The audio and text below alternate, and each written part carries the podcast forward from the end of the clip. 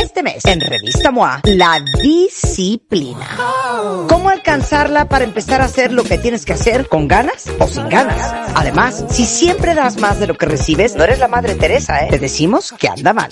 Y te dio COVID, ejercicios para recuperar tu salud. Más todo lo que tienes que saber sobre la química cerebral y cómo influye tu felicidad. MOA Agosto, una edición para ponerte las pilas. ¿Sí o sí? Una revista de Marta de Baile. Les va a encantar el tema.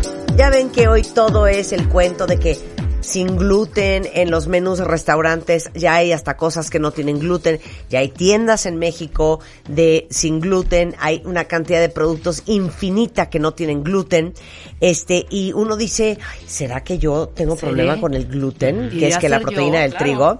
Y bueno, ¿qué tiene que ver el gluten con la enfermedad celíaca?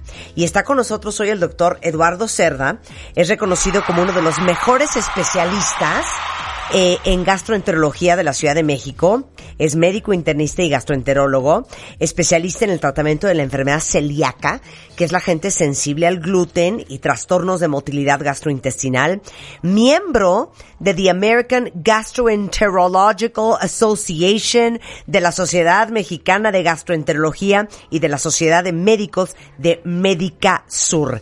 Y para todos los que dicen, a mí me late que yo tengo algo con el trigo, algo con el gluten o yo no puede ser. Bienvenido Eduardo, ¿cómo estás?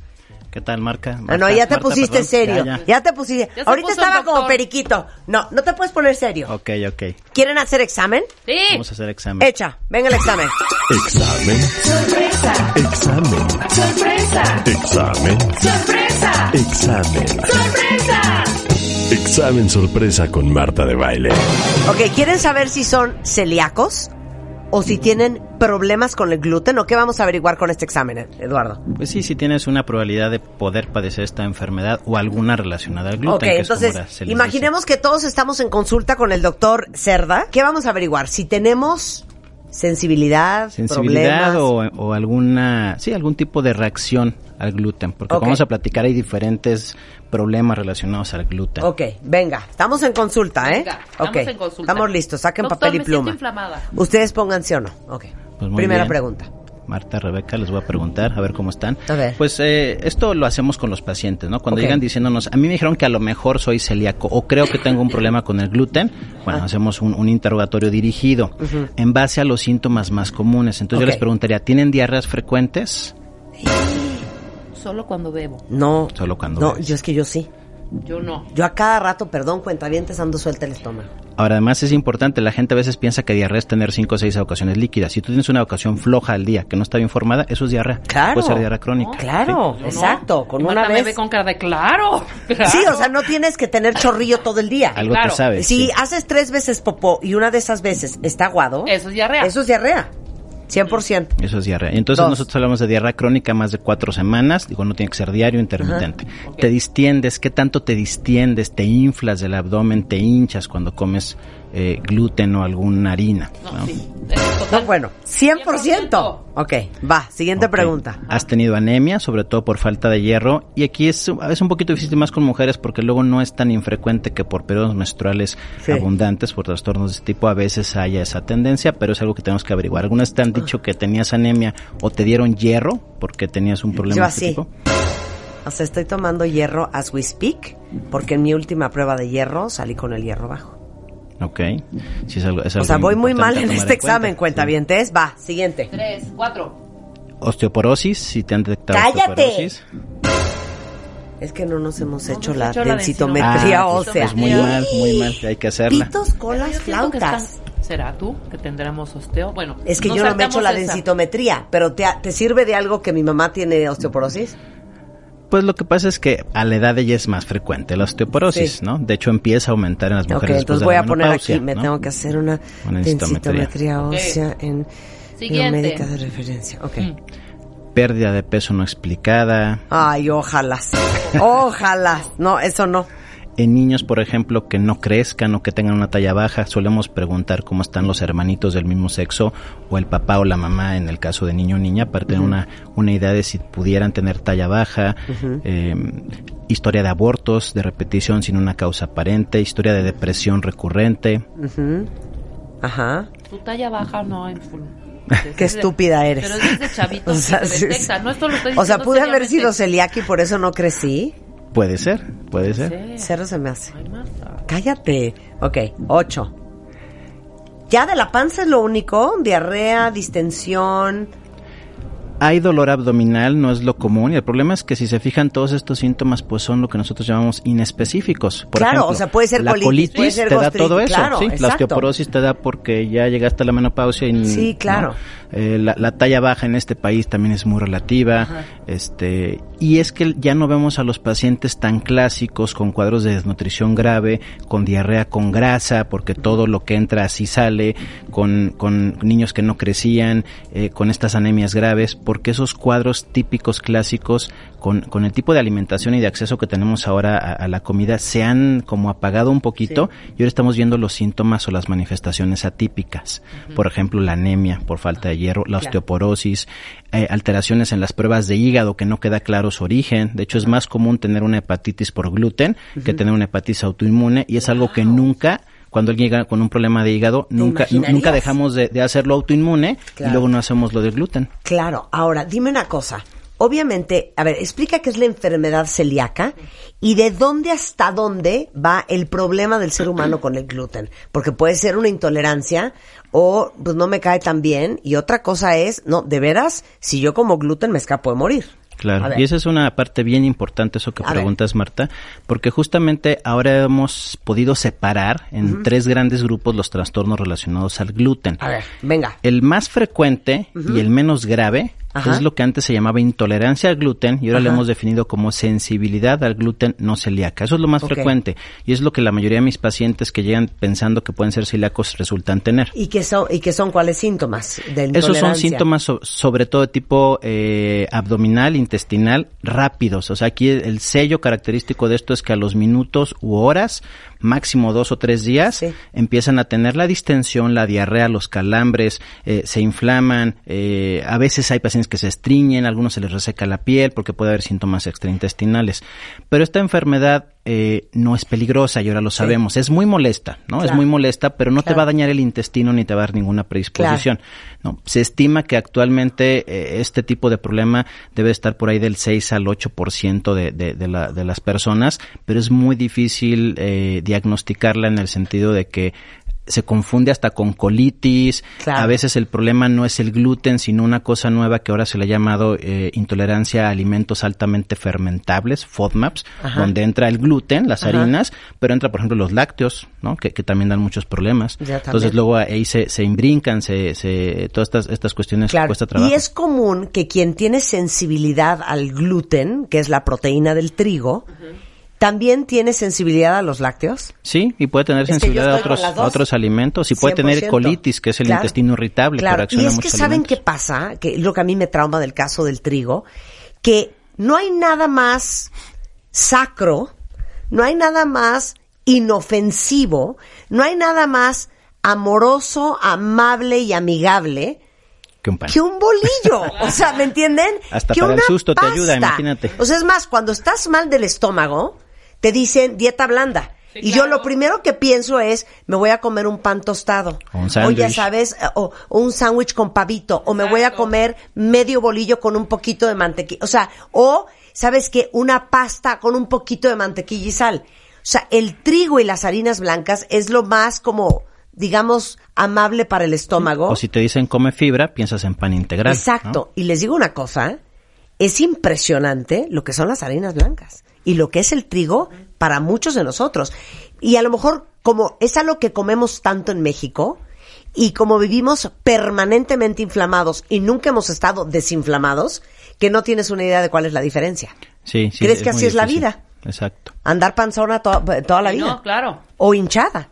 Sí, ahora también hemos caído, ahorita está de moda, es una moda no comer trigo y es claro. una moda llevar una dieta gluten free y, y eso también ha caído en el exceso, en el extremo de que ahora hasta se sataniza al, al Claro, trigo. claro. Tampoco es así, el trigo ha sido una parte fundamental de nuestra alimentación y lo trajeron los españoles. Antes de, de- de la conquista no había trigo en este país, eh, la base era maíz. Digo, sigue siendo el maíz muy importante, pero el trigo, como lo dijiste, ¿en qué familia no hay una pieza de pan o un bolillo? Claro, Claro. Ahora, te puedo hacer otra pregunta antes de que pasemos a la segunda variable. sí, claro. Pero a ver, fíjense bien, tanto que hemos hablado de los carbohidratos simples y las harinas blancas, sobre todo, como una de las razones por las cuales estamos gordos en México, ¿no? El exceso de harinas blancas y el exceso de grasa y el exceso de azúcar. De carbohidratos. Exacto, de carbohidratos simples.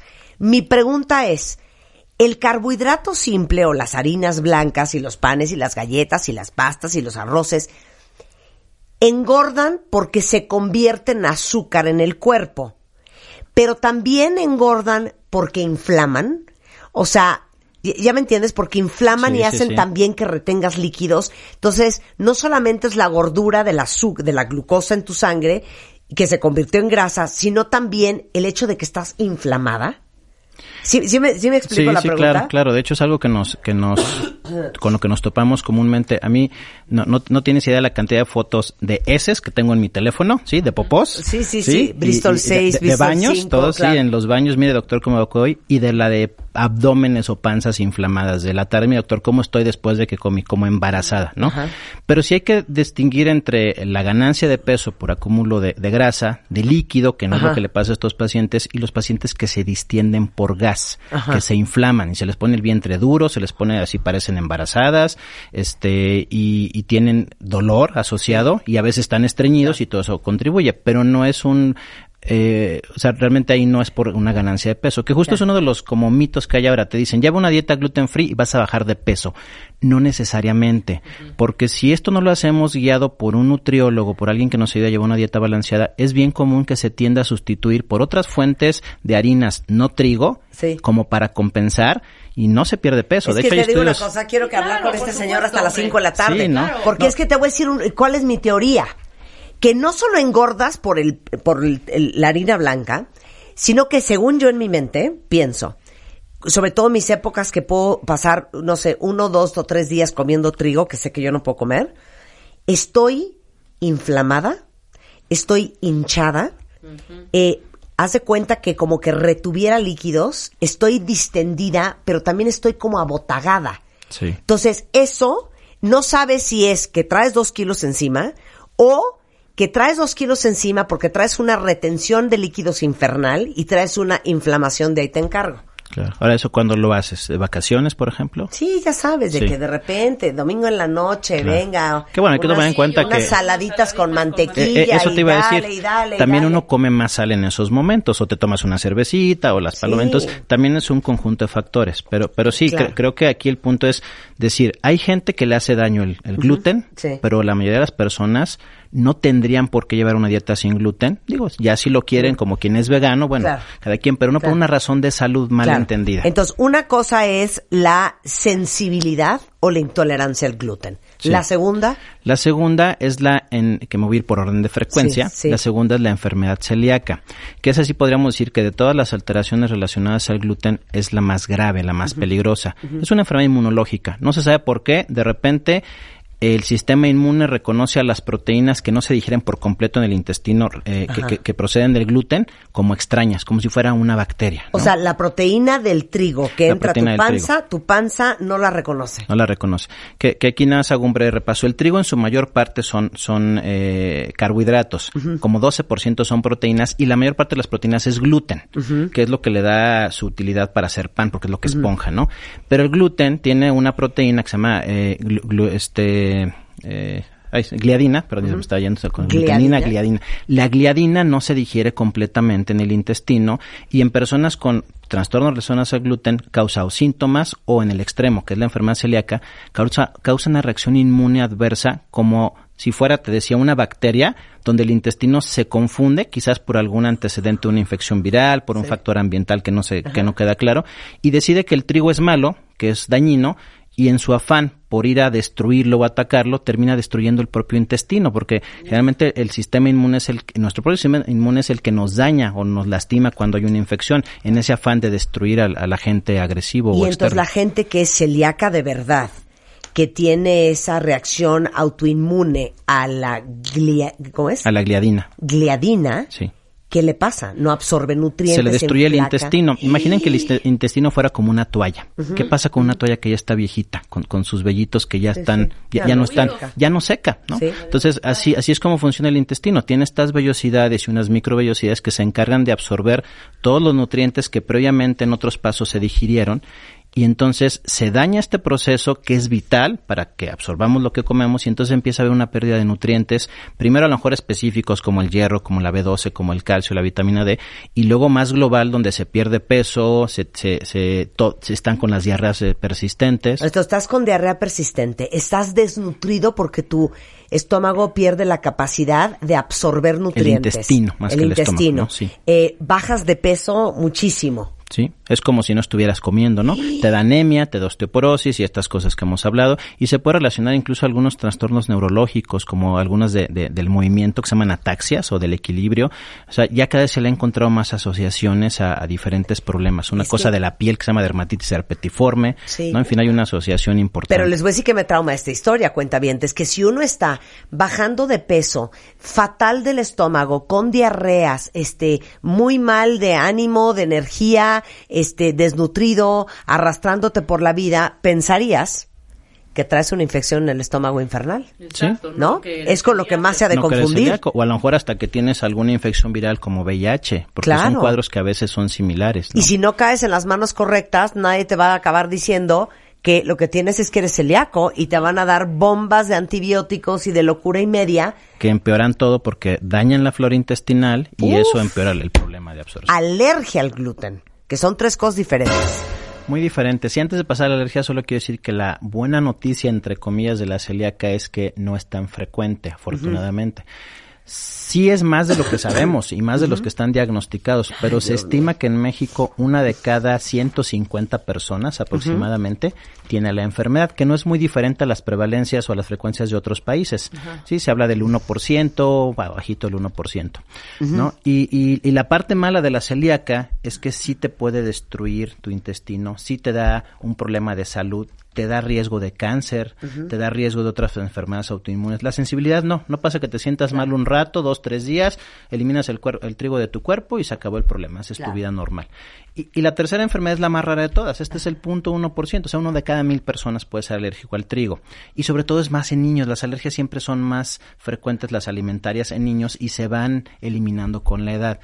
Y como alergia, generalmente, aunque hay diferentes tipos de alergias mediadas por, por, por algunas, eh, an- algunos anticuerpos, generalmente las alergias se manifiestan con algún síntoma típico de lo que todos conocemos como una alergia. O sea, o te salen ronchas, o te da comezón, o se te hincha la lengua, se te hinchan los labios, los ojos, y claro, puede haber dolor abdominal, calambres, diarreas, pero sí son como síntomas un poquito diferentes. De hecho, yo prácticamente no veo alergia al gluten y, O sea, y- y no la trato, y en todo caso lo mando a un alergólogo. Sí, porque claro. sí es una enfermedad diferente. Pero, pero eso es lo que a mí me trauma, porque muchos de ustedes están escribiendo sobre los niños, porque si tu hijo anda enronchado o le ves la lengua hinchada o lo ves súper alérgico, nunca pensarías, fue la sopita de pasta. Claro, jamás. Pensarías que fue algo del medio ambiente, que le picó un animal, que algo le causó alergia, que fue un detergente, algún químico, pero no la inocua e inofensiva sopita de pasta.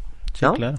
Oye, ahora dime una cosa. Muchos quieren saber eh, cómo se ve un niño, o sea, menores de edad, o sea, chavitos, 5, 4, 3, 2, 6, 8, que tienen intolerancia al gluten o que son celíacos. ¿Son pocos niños celíacos?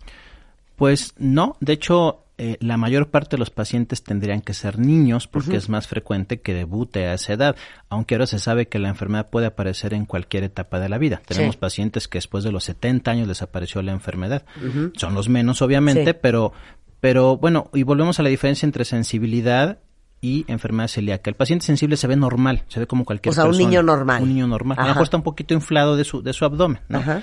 Pero el celíaco es el punto de, dependiendo el grado de afección a- a- al intestino, pues empieza a perder peso, empieza a verse desnutrido, empieza a verse desgastado, empieza a rendir poco, eh, no crece, ¿no? Entonces son y son son justamente estos síntomas que más fueron los primeros que se describieron. Fíjate, es bien interesante. Nos dimos cuenta o se dieron cuenta en su momento de esta enfermedad cuando después de la Segunda Guerra Mundial, por la, por la hambruna ocasionada, se empieza a utilizar el trigo como fuente de proteínas, ¿no? Que no son proteínas de alto valor biológico, pero son muy baratas. Ajá. Y entonces los niños se ponían peor, los niños desnutridos empezaban a inflarse, eh, parecían globitos los abdómenes, de ahí viene la palabra celíaco enfermo del abdomen, y aparte empezaban con diarreas, diarreas bien severas, con, con grasa y con más desnutrición. Entonces dijeron, ¿saben qué? El, el trigo tiene algo que está empeorando los cuadros, ¿no? ¿Y de ahí salió? De ahí, de De ahí de empezaron como la, la, la era moderna de, de la enfermedad celíaca. Claro, pero, pero yo quiero pensar que de repente, imagínense, 12 del día y tu hijo llega y te dice, mamá, me duele muchísimo el estómago y le ves la pancita inflada, nunca pensarías nuevamente que fue los hot cakes que se acaba de reempujar en la mañana con harina de trigo, ¿no? Claro. Sí, ¿Y digo, tú es ves difícil, niños? ¿Tú ves niños? Yo, yo veo niños como a partir de los 10, 11 años. Niños más pequeños Claro. los refiero con un colega gastropediatra. Oye, pues les voy a pasar el cuentavientes el teléfono del doctor Eduardo Cerda. Es gastroenterólogo, médico internista y especialista en enfermedad celíaca, sensibilidad al gluten y trastornos de motilidad. Está en Médica Sur. El teléfono del consultorio es 54 24 7200 extensión 6892. Ahorita se los pongo en Twitter. Está en eh, el Hospital Médica Sur. En la clínica de gastroenterología. Oye, y luego hablamos de colitis y todos esos rollos. También, que Esto está del infierno. Nada más les quiero decir una cosa muy importante ahorita que estamos todos más conscientes que nunca de nuestra salud. Como ustedes saben, nuestras células tienen un ciclo vital que puede ir desde 3 días hasta 28 o un año si hablamos, por ejemplo, las células de nuestro corazón y después de eso se regeneran completamente. El tema es que con estos procesos de regeneración eh, se pueden ver afectados por unas cosas llamadas radicales libres, que si bien son parte del proceso del ciclo vital de nuestras células, se incrementan por los contaminantes en el aire, o la nicotina, o el alcohol, o los virus y hasta nuestro equilibrio nutricional. Y esto ocasiona que nuestras células se oxiden y se degeneren mucho más rápido. Por eso es tan importante fortalecerlas y protegerlas con complejos como gluta 12. Es perfecto para hacer un detox celular si se toma todos los días, viene en una presentación líquida que es más fácil de ingerir que nada. Su fórmula tiene glutatión, acerola y zinc que ayuda a regenerar nuestras células para que nuestros órganos no envejezcan de manera prematura y estemos al 100. Gluta 12 lo venden en Farmacia San Pablo, en Farmacias del Ahorro, en Amazon, en Mercado Libre. Y es más, si van directo a gluta12.mx, la van a conseguir ahí también. Recuerden que la regeneración celular es un proceso constante en nuestras vidas y la toma de suplementos para ayudar a este proceso también debe de serlo. Entonces no se les olvide, es Gluta 12 que tiene glutatión, acerola y zinc para ayudar a nuestras células a regenerarse. Toda la información en gluta12.mx.